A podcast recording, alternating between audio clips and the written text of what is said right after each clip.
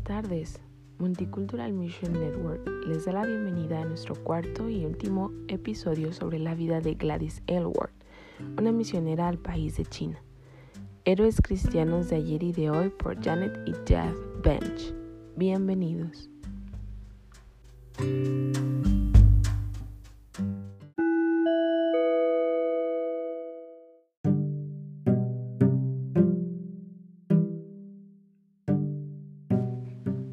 Recordemos que en nuestro capítulo anterior Japón estaba invadiendo China en una guerra que comenzó a los ojos de los nativos de Yancheng como algo muy espectacular. Recuerden que los aviones japoneses dejaron caer cajas negras. La gente pensaba que era parte de un espectáculo, pero no fue así. De pronto, la ciudad se encontraba bombardeada. Entre escombros, Gladys comenzó a buscar a los niños, nueve peniques, les, boa boa, Lancian y Francis. Gracias a Dios, no muchos murieron aquel día, pero sí hubo muchos afectados. El pueblo de Yancheng se dio cuenta que la llegada de los japoneses era cuestión de tiempo. Todos los habitantes, incluidos Gladys, debían abandonar la ciudad. La ciudad quedó completamente vacía muy pronto. Se refugiaron en unas cuevas en Bercharchuang y Gladys tenía a su cuidado a los niños y a los recién convertidos. Y así fue. Al poco tiempo se escuchó que los japoneses invadieron la ciudad. Cierto día dejaron de escucharse los estallidos comunes y los ataques con armas de fuego, por lo que a Gladys le causó curiosidad y decidió ir a ver a la ciudad para saber si la gente nativa de Yancheng podría descender y hacer algo con lo poco que, que quedase de aquella ciudad. Gladys descendió a la ciudad de día para poder ver qué tanto habría sufrido aquel lugar aquel lugar que le recibió siete años antes. Se dio cuenta que no había mucho que hacer, pero que aún estaban edificios y terrenos con disponibilidad de comenzar de nuevo. No tardó mucho. El atardecer comenzó cuando Gladys empezó a oír artillería. El enfrentamiento había comenzado de nuevo, solo que esta vez se encontraban ya a las orillas del pueblo. Gladys tenía que moverse rápidamente. Se escabulló, gateando entre rocas y sembrados. Logró salir de la ciudad sin heridas. Gladys sabía que los nativos de Yancheng debían esperar para volver a aquel lugar. Durante aquel tiempo, en las cuevas de Bercharchuang, Gladys recibió heridos y enfermos para ser tratados. Pronto aquella cueva se convirtió en un hospital. Era el hospital de Aiwede. Después de un tiempo se volvieron a la ciudad de Yancheng. Sin embargo, la alegría no duró mucho. El mandarín informó a Gladys de la situación. Los japoneses volvían.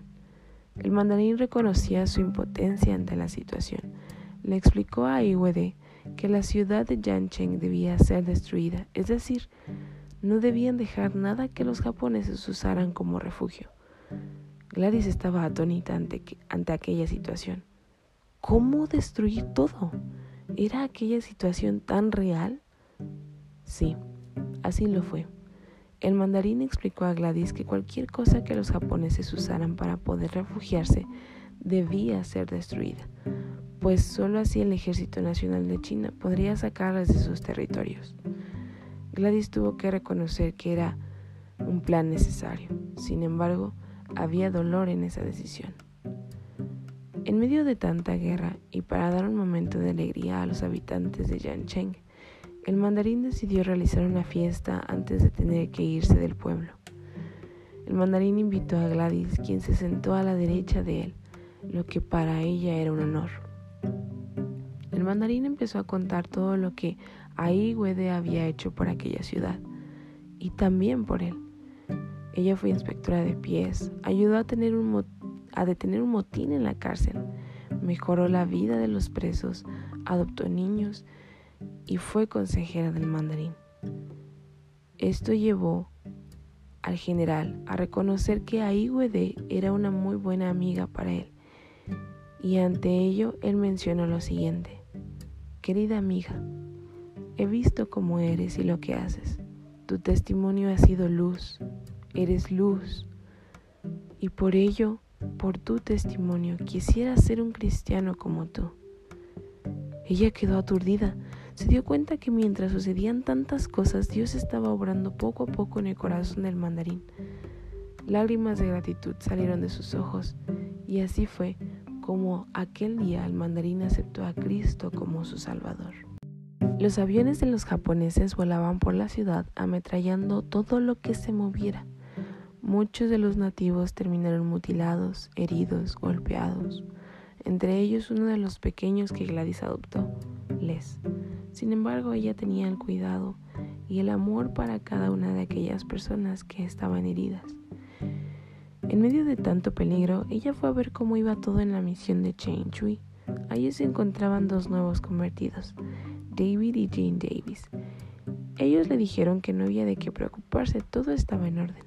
Sin embargo, una noche se oyeron gritos en la habitación de las mujeres solteras, y Gladys fue a ver qué es lo que sucedía. Al llegar, se encontró con unos 50 soldados japoneses en aquella habitación, golpeando y molestando a aquellas mujeres. Gladys trató de interponerse, pero al momento de querer entrar, un soldado golpeó fuertemente la frente de aquella mujer con la culata del rifle que este hombre portaba.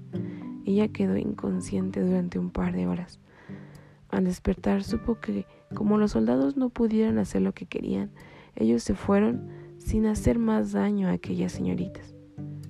Gladys fue testigo de muchas otras severidades que sufrieron los nuevos creyentes durante esta guerra. Un claro ejemplo fue el primer mulero que había sido huésped en la posada de las ocho felicidades.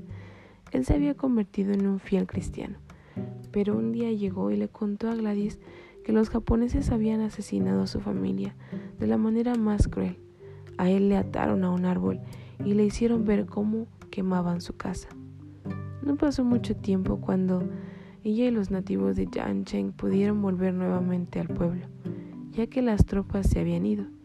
Durante el tiempo que estuvieron fuera del pueblo, Gladys recibió muchos niños huérfanos. Esto le llevó a tener entre unos 190 y 200 niños. Poco después, Gladys fue entrevistada por un periodista, ya que el nombre de Aiwede era muy famoso. El reportero llamado Theodore White de la revista Time, quien publicó un artículo sobre Gladys, escribió un reporte de ella contándole sobre la guerra que vivían y la ayuda que ella solicitaba. Esto fue leído por grandes naciones como Estados Unidos, Gran Bretaña y otras partes del mundo. Debido a la cantidad de niños que Gladys llegó a juntar, tuvo que pedir ayuda a un orfanato en la provincia de Cheng, dirigido por la señora Chen Kai-chek. La señora Cheng le dijo que llevara a los niños hasta el poblado de Xiang.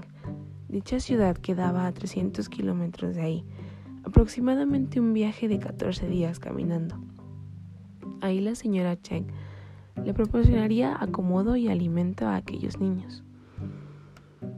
Un nuevo creyente llamado Sin Pe Quan ayudó a Gladys. Él se ofreció a llevar a los primeros 100 niños, esperando que así fuera más seguro para ellos logró completar el viaje de ida a Xi'an. Llevó 100 niños. Fueron recibidos por la señora Check. Sin embargo, de regreso por los otros 94 niños, fue asesinado por los japoneses en el camino. Tal noticia nunca llegó a Gladys. Ella pensó que siempre Quan demoraba por el largo camino que transitaba. Y por otro lado, Gladys también ignoraba que por causa del reporte de Theodore, la cabeza de Gladys tenía ahora un precio. Era una mujer marcada por el ejército japonés. En el periódico circulaba la siguiente noticia. Cualquier persona que proporcione información que induzca la captura, muerte o viva de Aiwede recibirá una recompensa de 100 dólares de parte de los capitanes japoneses. El mismo soldado creyente que informó a Gladys sobre el precio de su cabeza le advirtió que debía huir del pueblo, pues los japoneses estaban de vuelta a Yancheng. En ese momento Gladys recordó las palabras de la señora Alonso que decían, si he de morir, no tema yo de la muerte, más tenga esta sentido, oh Dios, cuando llegue mi hora. Bajo estas condiciones, Gladys decidió huir a Xiang con los 94 niños. Fue por la mañana siguiente cuando el grupo de los 94 niños emprendió el viaje. Cada uno de ellos llevaba su saco de dormir y calzado para el viaje. Gladys sabía que ellos debían necesitar otros zapatos porque el camino iba a ser muy largo y pedroso. El grupo de los niños oscilaba de entre los 3 años hasta los 15. En su mayoría eran pequeños. Gladys tuvo que formar grupos para que los mayores ayudaran a cuidar a los menores. Ella recogió suficiente mijo para dos días de viaje. El destino de Gladys era el río Amarillo, donde estaba segura que al cruzarlo podría conseguir transporte para el resto de viaje hacia. Pero no tenía idea de cómo llegar. Sin embargo, a pie comenzó aquel viaje. Durante el viaje los niños estaban animados. De inicio cantaban himnos, jugaban, pero al paso de los días y de dormir a la intemperie cuestionaban cuánto tiempo les iba a llevar para llegar a su destino. Apenas llevaban tres días de viaje, cuando un sacerdote les encontró por la tarde y les ofreció asilo en el patio del templo. Allí, Gladys pudo preparar comida para los niños y hacerlos descansar lo suficiente para continuar el siguiente día. Así fue. Continuaron caminando. Sin embargo, a la quinta noche del viaje, aquel grupo alegre empezó a mostrar heridas en los pies y los niños mayores tenían dificultad para acarrear sus propios sacos de dormir. Los niños a veces cantaban himnos, a veces solo el silencio les acechaba. El camino era muy pedregoso. Estaban cruzando un sendero entre la montaña cuando se encontraron con un soldado chino, quien, se compadeció del grupo tan grande de niños y de Gladys y les invitó a cenar aquella noche. Gladys dio gracias por la provisión. Continuaron su camino. Sin embargo, los días que siguieron fueron aún más difíciles. El día 12 fue casi insoportable. Pero gracias a Dios, el camino ya no era ascendente, ya parecía que iban de bajada. Gladys animó a los niños a caminar hasta Yuanchu, el próximo poblado. Les aseguró que llegando allí encontrarían comida y por fin podrían subir a las balsas en el río y navegar hasta Xi'an. Los niños comenzaron a cantar y animados comenzaron a caminar más rápidamente, sin tomar en cuenta el dolor y las llagas en los pies. Para sorpresa de Gladys y los niños, el pueblo de Yuancho estaba completamente vacío. Los nativos habían dejado el lugar por causa de la guerra y todas las balsas habían sido ocupadas. Gladys comenzó a pensar que tal viaje había sido demasiado arriesgado para los niños, pero no podía devolverse, debía avanzar a Xi'an. Los soldados se acercaban a aquellas zonas. Caminaron hasta encontrar un lugar donde descansar aquella noche. Sin embargo, no encontraban la forma de cómo cruzar el río. Se, detuvieron junto al río y pasaron cuatro días varados viendo cómo cruzar. Para ese entonces Gladys empezaba a experimentar una clase de mareos, dolor de cabeza y mucha fatiga, pero debía estar bien y fuerte para guiar a los 94 niños a su cargo. Para esa altura los niños también tenían sus labios partidos de la sed y del hambre. Le decían a Gladys que abriera el río en dos para pasar caminando, como lo hizo Moisés, o que caminaran sobre las aguas como Jesús. Gladys se hallaba en un punto que no sabía cómo responder a aquellos niños. Sin embargo, les animó a cantar y orar. Un soldado vio todo el movimiento que los niños hacían desde un sendero en lo alto de la montaña. Esto le causó curiosidad. Se acercó y al mirar a Gladys en una condición muy desgastada, él les ayudó a cruzar el río. Hizo una clase de chiflido y de repente se abrió paso a una balsa que tenían resguardada. Al llegar a la costa del otro lado, Gladys dio gracias al soldado y a Dios por la ayuda, el cuidado y la provisión. Y logró guiar a los pequeños al pueblo más cercano. Y gracias a Dios aquella noche pudieron quedarse en un gang. Al día siguiente, se enteró que el tren les llevaba de manera gratuita por ser refugiados. Los niños se asustaron inmediatamente, pues nunca habían visto un tren. Salieron corriendo y Gladys tuvo que ir detrás de ellos hasta las afueras de la ciudad para subirlos al vagón. Gracias a Dios el chofer no tenía tanta prisa por irse y entre risas esperó a que todos los niños subieran. El viaje en tren duró otros cuatro días, hasta que el tren se detuvo. Los japoneses habían dañado la vía. El conductor les dijo que se han quedado cuatro días más de camino a través de la montaña.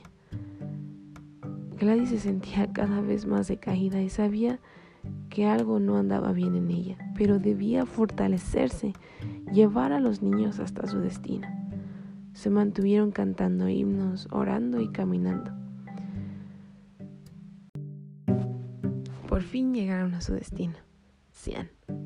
Al llegar a Xi'an, el oficial al mando de la entrada les negó el paso a la ciudad, pues ya estaba muy llena de refugiados, y al ver el grupo tan grande de niños, decidieron no dejarlos entrar. En ese momento, Gladys se soltó a llorar. Parecía una gran pesadilla lo que vivía. No sabía qué hacer. Había guiado a los niños por más de 15 días a través de las montañas, a través de un ferrocarril peligroso. No habían comido ni bebido suficiente agua. No sabía qué hacer. Pensó que quizás hubiese sido mejor quedarse en Yancheng y no hacer sufrir a los niños. Sin embargo, se puso de pie una vez más y se dirigió a la próxima ciudad. Lo único que pudo conseguir fue poder subir a un vagón lleno de carbón que le garantizaba llegar en tres días al próximo poblado, Fufeng. Esperaba encontrar un refugio donde poder descansar y darles de comer a los 94 niños. Al llegar a aquella ciudad después de casi un mes de viaje, logró buscar un orfanato para los niños.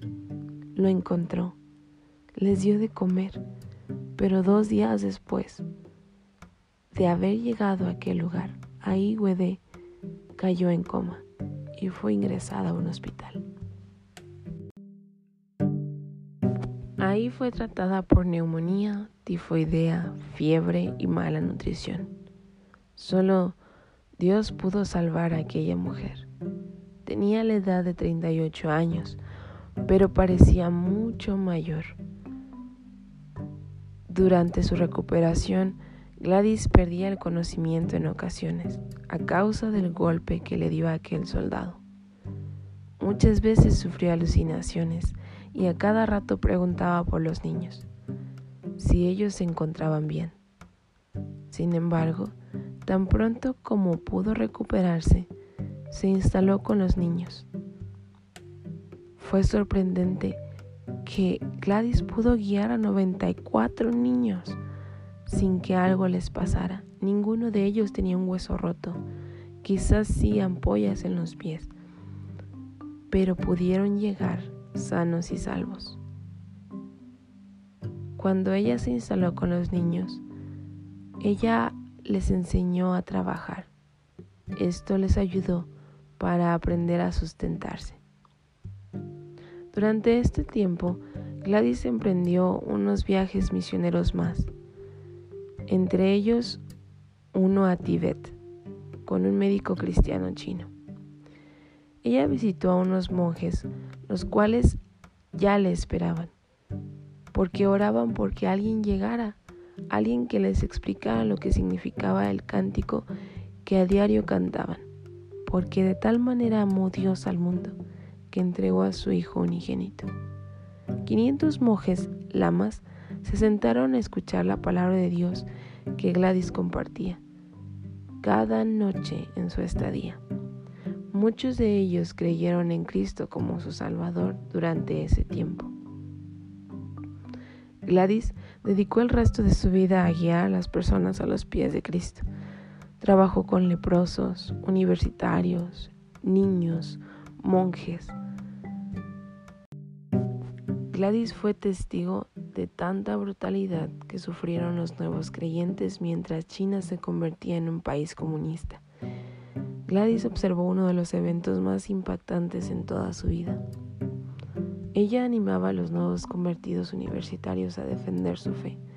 Sin embargo, más de 200 de ellos fueron decapitados en una plaza central en China por causa de oponerse al Partido Comunista que además de destruir templos e ir en contra de lo que Dios enseñaba en su palabra, amenazaban a la gente para pararse firme por el movimiento comunista.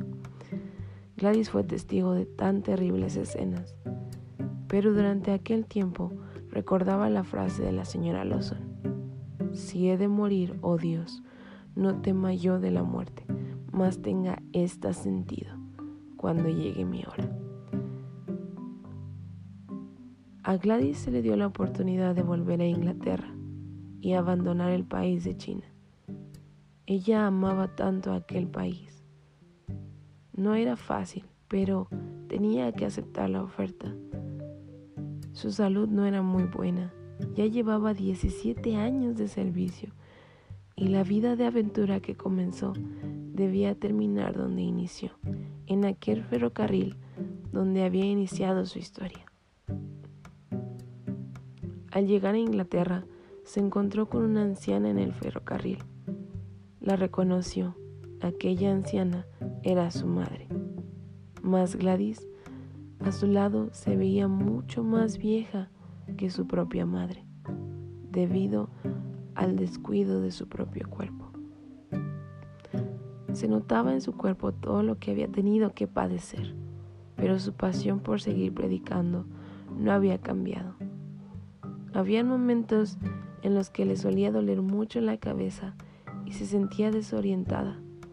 Aunque recibió tratamiento médico, continuó así por el resto de sus días. Ella permaneció en Inglaterra predicando. Era luz donde estaba, servía donde podía. Ella no pudo volver a China por causa de los comunistas que le negaron el ingreso a cualquier extranjero a su país. En 1955, ella volvió al Oriente y buscó la oportunidad de abrir un orfanato en Formosa, Taiwán, que continuó funcionando mientras ella vivió. Una londinense acudió a ella para ayudarle durante su ministerio en el orfanato. Esto animó a Gladys, pues le recordó mucho cuando ella llegó con la señora Lawson a apoyarle a aquel lugar.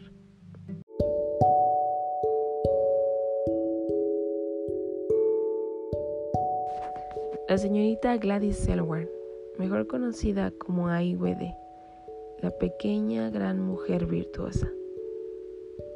La noche del 2 de enero de 1970, mientras cuidaba a un bebé de tres meses, quedó dormida y no despertó.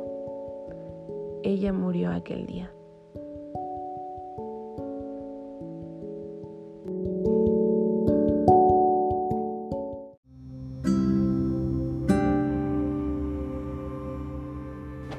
Antes de irnos, quiero dejarte con un mensaje muy importante, un mensaje que puede cambiar tu vida.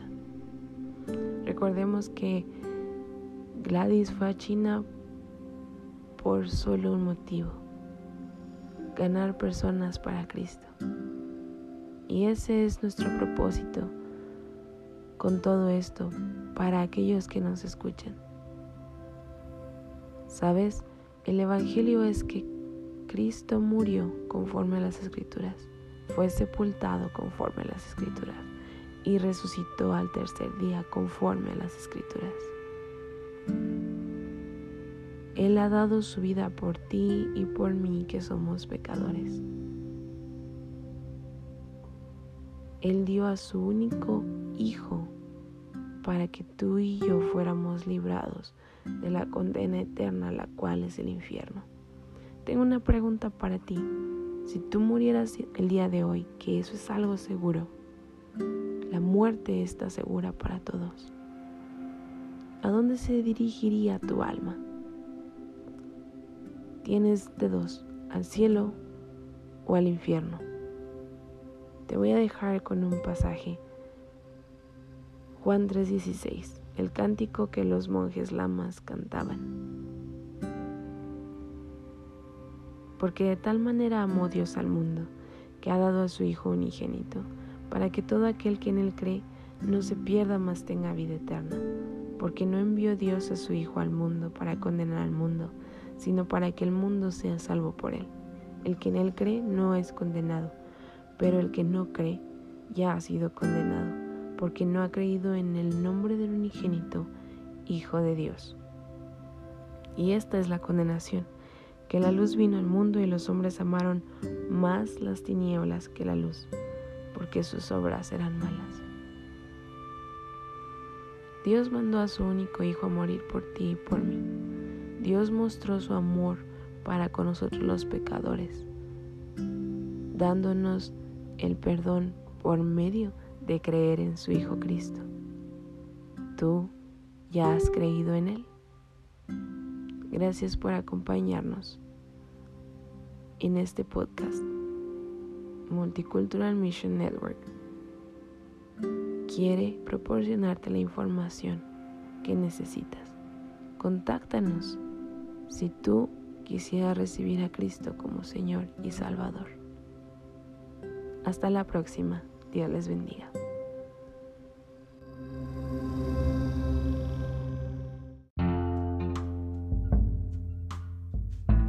Héroes Cristianos de ayer y de hoy por Janet y Jeff Bench. Gracias por acompañarnos durante esta travesía de la aventura de una vida de una mujer que entregó su corazón por China. Esperamos que este podcast haya sido de bendición para ustedes.